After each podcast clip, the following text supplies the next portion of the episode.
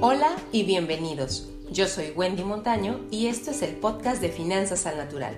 Aquí vas a encontrar tips, consejos, experiencia e inspiración para que puedas organizar tus finanzas personales, disfrutarlas y hacer crecer tu patrimonio. Comenzamos. ¿Te ha tocado escuchar historias de terror sobre el tema de estar en buro de crédito?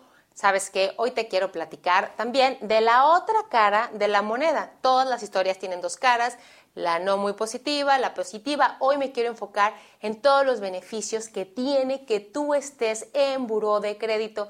Ya que los conozcas, vas a ver que vas a decir, yo también quiero estar en buró de crédito.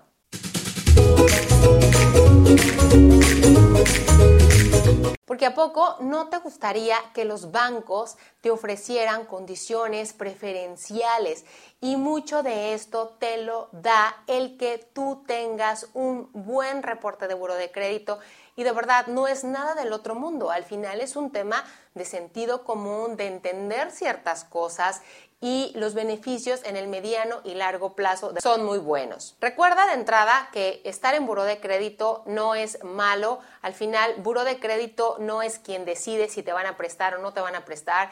Buro de crédito es una institución privada, bueno, en este caso en el país hay dos, Buro de Crédito y Círculo de Crédito, y son instituciones privadas que lo que hacen es recabar la información que existe en las entidades que hacen préstamos o que dan algún tipo de crédito y la tienen almacenada para cuando alguien más quiere consultar.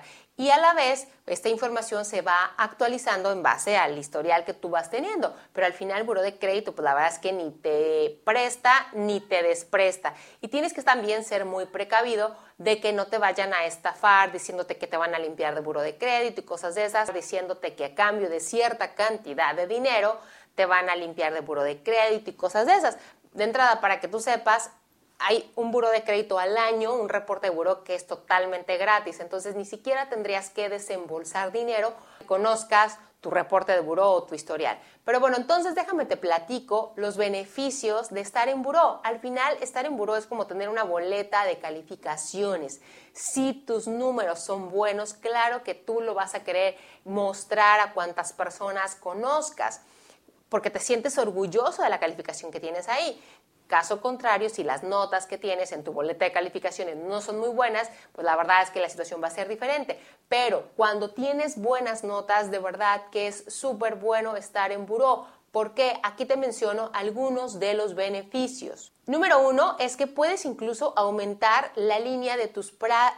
Número uno es que aumentas la línea de tus plásticos, con mayor facilidad o te ofrecen aumentos. Y esto, ojo, no es para que te endeudes de más ni para que gastes de más. Simplemente al final es como una estrellita, es como decir, mira qué bien te portas, te lo mereces, te estamos abriendo la puerta a más recursos. Obviamente, si tú eres un cliente responsable, tú vas a saber hasta dónde es el límite.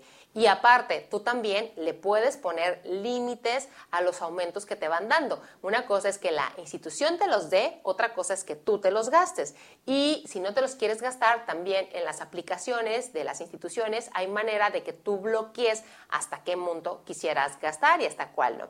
Entonces, la verdad es que tú tienes disponibles recursos, si tú haces un buen manejo de crédito y si tú ya te estás habituando, si tienes hoy 5, te va a caer súper bien que te lo aumenten a 10, por ejemplo, porque tú vas a poder seguir haciendo ese buen uso del crédito, pero con un límite más amplio. Número 2, por supuesto que tienes acceso a créditos de nómina, de auto, de tarjetas, hipotecarios. La verdad es que todo el mundo te quiere prestar y eso para ti es muy conveniente porque cuando hay más oferta, también las condiciones mejoran y tú tienes la opción de elegir las mejores condiciones. Caso contrario, cuando estás mal en buró, la verdad es que quien te pudiera prestar es, se va reduciendo, se reduce, puede haber una o dos personas o instituciones que te presten y aparte te prestan a tasas altísimas por el riesgo que tienes. Y si es que te prestan, claro. Y bueno, justo el tercer punto de beneficios es que te ofrecen condiciones preferenciales. ¿Por qué? Porque tú ya has demostrado que eres un cliente que paga, que eres cumplido, que eres disciplinado y eso va a hacer que las instituciones te quieran como cliente y eso te va a generar a ti mejores condiciones de créditos, mejores ofertas, es decir, servicios de alguna manera o productos financieros diferenciados de lo que de los que son ofrecidos, servicios es decir, servicios o productos financieros diferentes, diferenciados, perdón, servicios o productos financieros un tanto diferentes de los que ofrecen al público en general. Porque, como ya saben que tú eres un cliente cumplido, el riesgo baja y se pueden dar el lujo de bajarte la tasa versus a alguien que de primera instancia le ofrecen su tarjeta de crédito por primera vez a una tasa de interés, voy a inventar, del 45%, al ser tú ya un cliente con cierta reputación, te la van a ofrecer al 25 o al 23, si me explico, al final ya las condiciones son muy preferenciales al final ya las condiciones para ti son preferenciales porque has demostrado tener un excelente manejo de tus créditos. Entonces te invito a de verdad cuidar tu historial crediticio. Si vas a tener tu primera tarjeta, cuida el historial, úsala como se debe, gasta hasta donde puedas, ¿Por qué? Porque tener un buro de crédito en mal estado te da muchos dolores de cabeza, pero tener un, un buro de crédito, un reporte de buro de crédito en buen estado hace que seas altamente atractivo para las instituciones y cuando te ofrecen créditos pueden venir con condiciones preferenciales.